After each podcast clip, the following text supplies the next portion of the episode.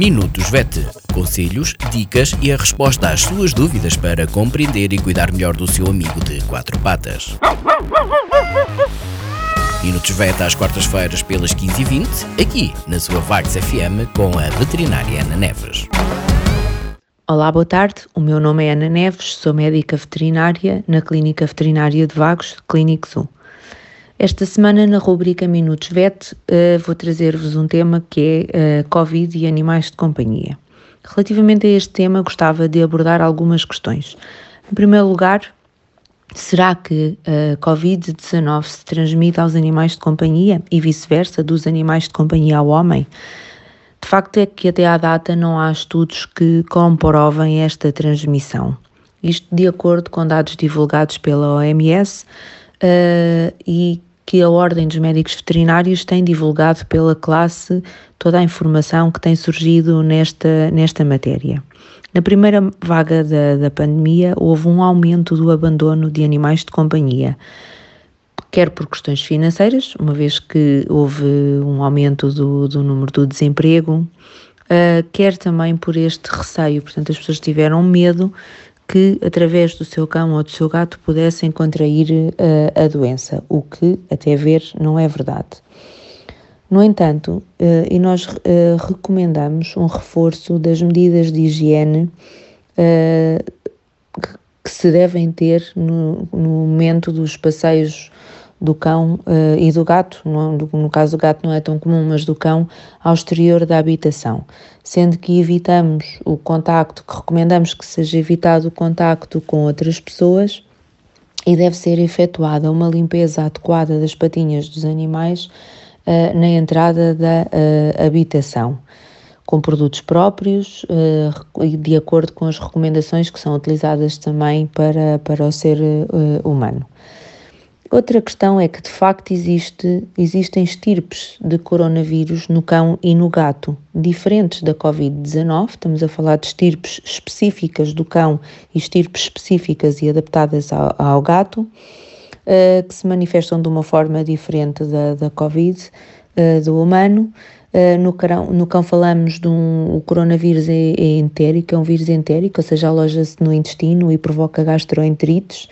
Uh, existe um teste rápido que nós fazemos no exercício da clínica e pela prática, pelo exercício da minha prática, eu tenho muito mais casos positivos à parvovirose do que a coronavírus. Portanto, é muito mais, presumo que seja muito mais frequente o parvovírus do que o coronavírus canino.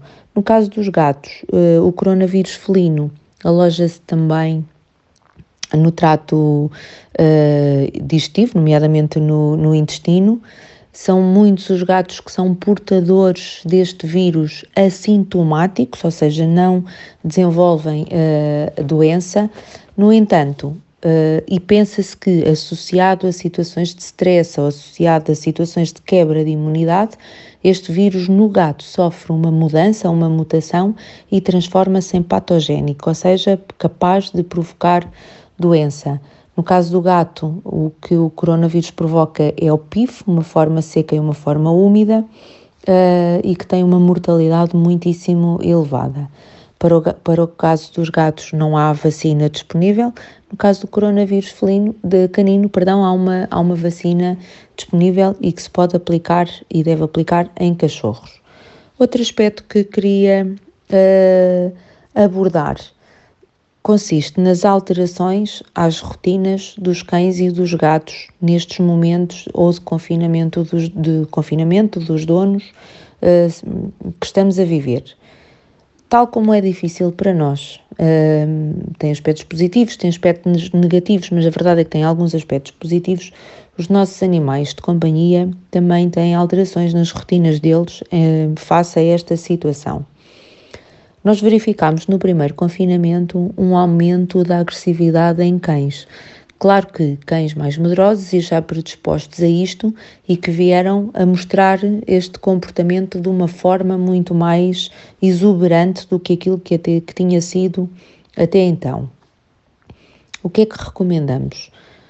Se os animais estão habituados a terem uh, um determinado número de horas sozinhos em casa, porque o seu dono, os seus donos vão trabalhar e ausenta-se, dentro daquilo que for possível, aquilo que nós conseguimos recomendar é que tentem manter de alguma forma o melhor possível as rotinas dos cães e dos gatos dentro daquilo. Se eles tinham momentos sozinhos, é proporcionar-lhe também durante o dia esses momentos sozinhos. Um, por outro lado, podem continuar a fazer e devem continuar a manter outros tipos de rotinas, os passeios, a hora da comida, o tempo de brincadeira, etc. Um, não se esqueça, no entanto, também de manter os seus animais saudáveis, das vacinas, das desparasitações, as clínicas veterinárias mantêm-se abertas, com restrições ao funcionamento relacionadas com o momento que estamos a viver, mas pode recorrer, se for necessário, ao seu veterinário. Um, e pronto, mantenha-se em segurança. Obrigada e até à próxima. Minutos VET. Conselhos, dicas e a resposta às suas dúvidas para compreender e cuidar melhor do seu amigo de quatro patas. Minutos VET às quartas-feiras pelas 15h20, aqui na sua Vagos FM com a veterinária Ana Neves.